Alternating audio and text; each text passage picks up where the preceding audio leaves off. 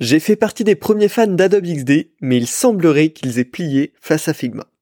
On débriefe ça ensemble, puis je vous partagerai des conseils bien utiles pour faire votre transition personnelle ainsi que la migration de votre équipe.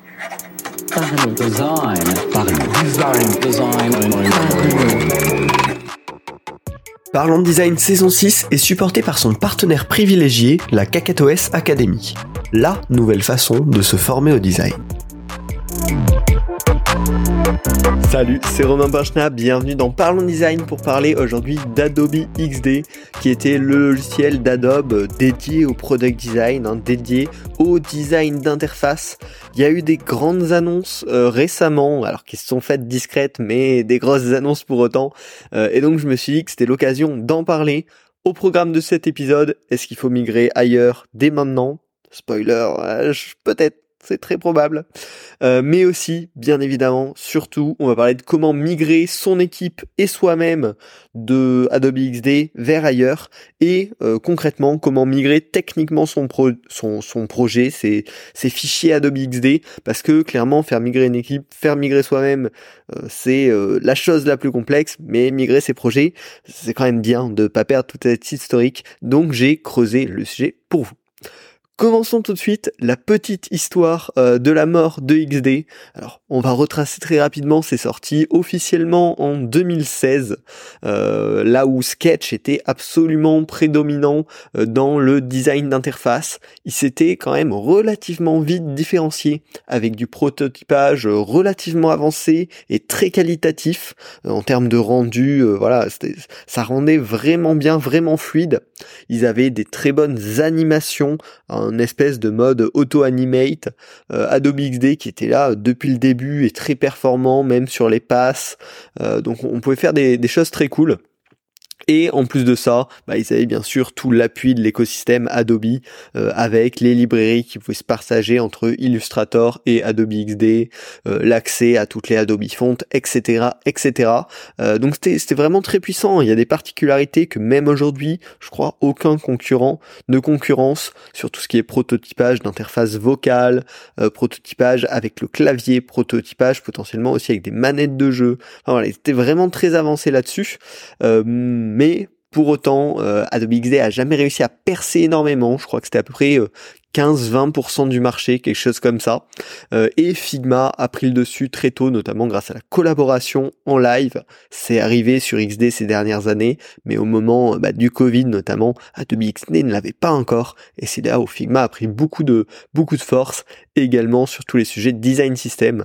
pareil, Adobe XD avait été assez novateur là-dessus. Hein. C'était les premiers à avoir des espèces de variantes de composants qui n'était pas forcément géré de la meilleure manière. En tout cas, c'était les premiers à avoir ça et c'était relativement puissant. Dans les derniers mois, ben, en septembre, Adobe a racheté Figma euh, pour 20 milliards si je me trompe pas, euh, mais avait diffusé aucune info sur l'avenir de Adobe XD à l'époque. Euh, et d'ailleurs, ce rachat est toujours pas finalisé parce que aux États-Unis et en Angleterre, il y a eu des espèces de lois, enfin pas des lois, mais des voilà, ça a été challengé, on va dire, par les autorités locales, donc c'est pas encore fini, mais Adobe serait censé racheter concrètement Figma dans les prochains mois. En tout cas, c'est une opération qui est en cours. Et depuis cette annonce en septembre dernier, il y a presque un an à l'heure où j'enregistre ce podcast, euh, ben, euh, il y a eu du suspense long, de moins en moins de mises à jour de Adobe XD, pas de communication officielle. Hein.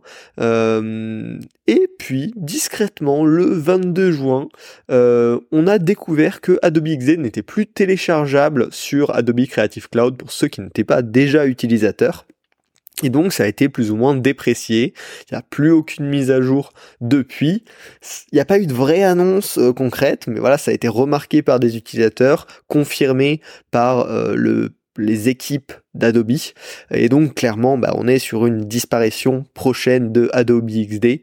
Euh, et, donc il faut faire quelque chose. Et concrètement, quand ça prend cette tendance-là, bah, mieux vaut quitter le navire avant que ce soit complètement shut down, parce que bah, plus on va prendre le temps, l'anticipation de se dire ok ce produit-là va être tué, il faut commencer à migrer, bah, plus euh, on va pouvoir avoir une migration qui se passe de la meilleure des manières. Donc là clairement vu le rythme des mises à jour ces derniers mois, on peut plus s'attendre à grand chose malheureusement sur Adobe XD. Moi j'en étais un des premiers fans et pendant longtemps je l'ai défendu. Mais là il faut avouer qu'aujourd'hui c'est l'heure de migrer, même s'il y a beaucoup d'historique, même s'il y a une grosse équipe entraînée là-dessus va falloir commencer. Et commencer à migrer soi-même, voire une équipe entière, bah, le premier frein, c'est euh, c'est la maîtrise du logiciel, la confiance des équipes envers les euh, le, logiciel remplaçant, on va dire, pour faire du design. Chacun a ses spécificités, donc ça demande du temps, ça demande de l'entraînement, et personne n'a envie du jour au lendemain de changer ses habitudes alors que ses habitudes fonctionnent bien. Donc ça va être un vrai travail euh, sur les sur chacun, sur voilà pour apprendre à faire cette transition, mais aussi sur les questions d'archivage et de end-off avec les développeurs parce que pareil pour eux, hein, c'est un certain workflow, c'est certains avantages, certains inconvénients, mais changer de solution, bah, c'est quelque chose à réapprendre. Alors pour ça, j'ai quelques astuces à vous recommander. Euh, la première, ça va être bah, d'identifier les personnes qualifiées sur euh, le nouveau logiciel que vous allez choisir, probablement Figma aujourd'hui, hein, qui est quand même très dominant. Sketch est toujours là. C'est vrai que Figma est, très, très bah, voilà, extrêmement qualitatif aujourd'hui et euh, peu de concurrents le battent, en tout cas sur l'aspect product design. Et donc, identifier les gens qui sont déjà à l'aise avec le nouveau logiciel au sein de l'équipe, ou ceux qui ont un intérêt particulier pour ça, c'est toujours un bon point de départ, parce qu'on va pouvoir trouver, ok, qui va être moteur de ce changement-là, qui va pouvoir accompagner le reste de l'équipe dans ce changement-là, possibilité aussi qu'ils entraînent les autres membres de l'équipe, donc c'est toujours un bon point pour commencer. Derrière, une fois que vous avez décidé concrètement de faire cette migration, il va falloir absolument bah, former les équipes, que ce soit avec de la formation interne grâce à des gens qui sont euh, bah, déjà formés, que ce soit avec de la formation externe. Bien évidemment, je peux citer le partenaire de ce podcast, Kekatos Academy, euh, bah, qui euh, peut tout à fait vous aider là-dessus. Mais ça va être important, autant à titre personnel que au niveau de l'équipe, de proposer de la formation sur Figma pour réapprendre un petit peu les bases, pour réapprendre les bonnes pratiques, pour surtout découvrir les qu'est-ce qui peut faire gagner du temps par rapport à l'ancien logiciel, quels sont les petits raccourcis à connaître justement pour retrouver cette efficacité, pour retrouver ses habitudes le plus rapidement possible, et ça va vraiment être le but en fait. C'est de faire que ce changement d'habitude, très rapidement, il devienne positif et il devienne agréable pour tout le monde. Donc il faut pas hésiter sur cette temps de migration à passer du temps là-dessus.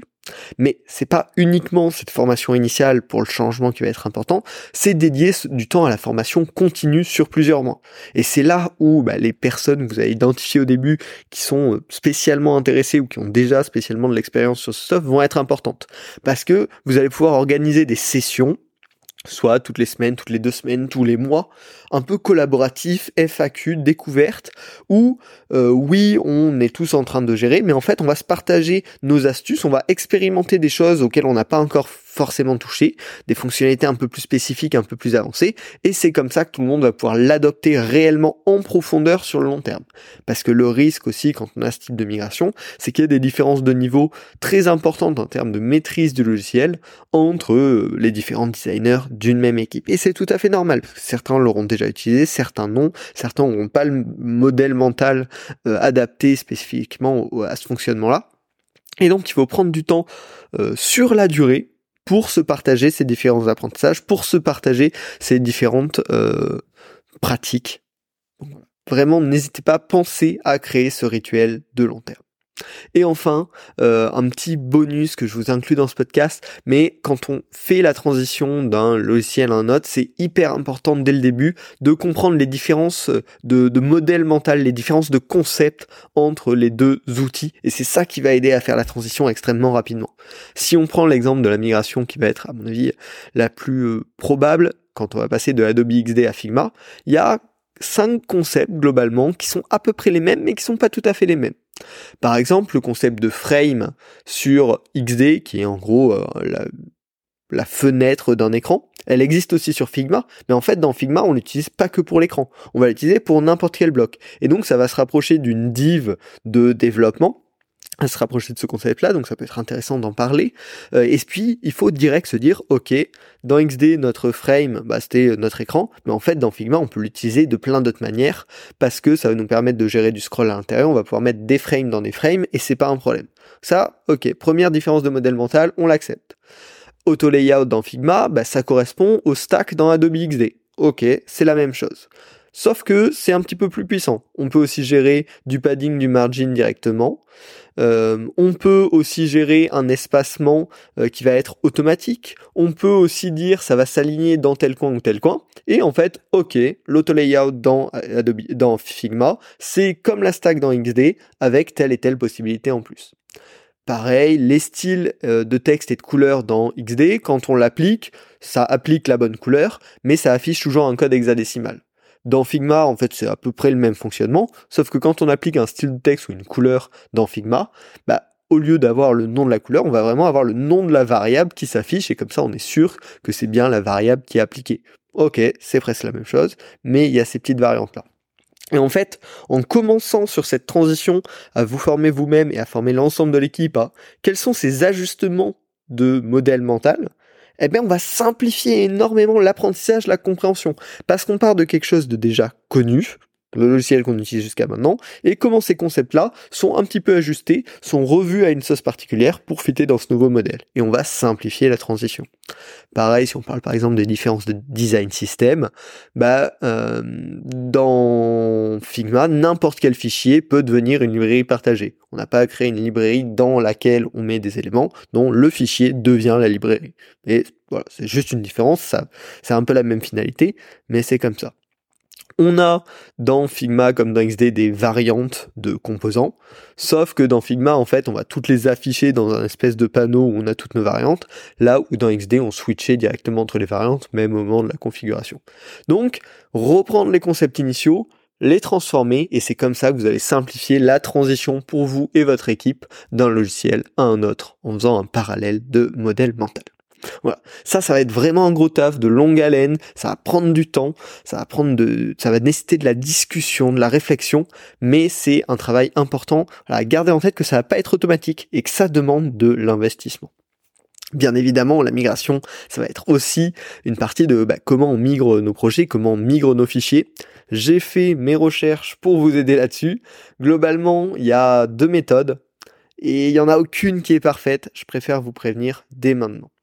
Si vous devez transférer euh, le plus vite possible, bah, il va falloir le faire un petit peu manuellement. Globalement, on peut exporter depuis Adobe XD en SVG et le coller dans Figma. C'est à peu près la meilleure méthode pour transférer des éléments de l'un à l'autre. On ne peut pas le convertir dans un bon format, ça n'existe pas. La meilleure méthode, c'est de copier du SVG et de le coller dans Figma. Donc on peut le faire manuellement. Il y a aussi deux plugins principaux qui permettent de faire ça. Convertify, ça coûte 50 dollars par mois et ça permet de convertir bah, des fichiers XD vers Figma, mais pareil en passant par cette astuce du SVG ou sinon euh, Magicule euh, qui permet aussi de faire cette conversion mais là qui coûte 94 dollars par fichier. Alors je les ai pas testés je vous avoue que je n'ai pas envie de dépenser 150 dollars juste pour tester ça. Euh, il y a plein d'articles qui en parlent mais globalement il n'y a pas de bonne méthode pour déplacer tous ces fichiers à date. Alors si la, le rachat Figma Adobe finit par se faire complètement peut-être qu'ils sortiront un outil là-dessus. À voir. En tout cas pour l'instant il n'y a pas de solution parfaite mais la deuxième méthode pour migrer son projet, et celle que j'aimerais vous recommander, c'est de profiter de cette migration pour repartir sur une base saine. Notamment en recréant son design system, en s'appropriant les features de Figma et en le restructurant proprement. Un nouveau logiciel, c'est aussi un nouveau départ, c'est une nouvelle occasion de restructurer une librairie, de restructurer une méthode de travail et bah, recréer comme ça des choses qu'on a déjà faites avant dans un nouveau logiciel, c'est aussi une très bonne façon de se l'approprier souvent. Donc ça peut être voilà aussi cette méthode de se dire ok bon on va essayer d'archiver, d'exporter proprement tout ce qu'on a fait jusqu'à maintenant, mais au lieu de le dupliquer de manière un peu sale, bah, on va en profiter pour faire du nettoyage, faire une restructuration de tout ça, recréer en partant de zéro, puis bah, derrière commencer les nouveaux projets sur Figma. Donc on se retrouverait avec des anciens projets XD exportés en fichier .xd, exportés aussi en PDF, en PNG pour avoir tous les exports, tout ce qu'il nous faut. Les principaux actuels qu'on duplique avec la méthode SVG, euh, pas top. Et on commence les nouveaux projets proprement sur Figma, appuyé sur un nouveau design system pensé pour Figma. Et comme ça, on repart sur de bonnes bases. Comme je vous l'ai dit, il n'y a aucune des deux méthodes qui est parfaite. Euh, et ça va dépendre de plein de solutions. En tout cas, aujourd'hui, ça reste un petit peu approximatif comme migration. J'espère que ce podcast vous a plu. Ça me fait vraiment du mal de le dire, hein, mais Adobe XD est en train d'être tué par Adobe, et ça se comprend, ils ont pas racheté Figma pour avoir deux logiciels concurrents euh, au sein de la suite mais ça veut dire que c'est voilà le moment d'anticiper à minima la migration, de repartir sur de bonnes bases, de bien former tout le monde pour s'assurer que tout le monde est à l'aise à travailler avec ces, nouveaux logiciels là. Euh, si c'est des discussions qui vous intéressent, moi je serais ravi d'en discuter avec vous. Euh, si vous voulez plus de ressources, euh, soit pour suivre les actus design, soit pour vous former à certains logiciels, pour pour avoir de nouvelles idées autres que celles que je partage dans le podcast, j'anime une newsletter mail, mais aussi dispo en flux RSS sur Feedly où je vous partage tout simplement bah, des ressources design que je trouve hyper quali, hyper intéressantes. C'est que des ressources que moi j'ai lu, vu, écouté, podcast, vidéo, articles, euh, et qui m'ont plu. Je me dis ah ben ça vaudrait le coup et je pense que ça apporte de la plus-value. Donc le partage sur Partageons Design, vous pouvez vous abonner bien sûr tout à fait gratuitement. Euh, le lien est en description. On se retrouve la semaine prochaine pour un nouvel épisode. Salut design. Design. Design. design.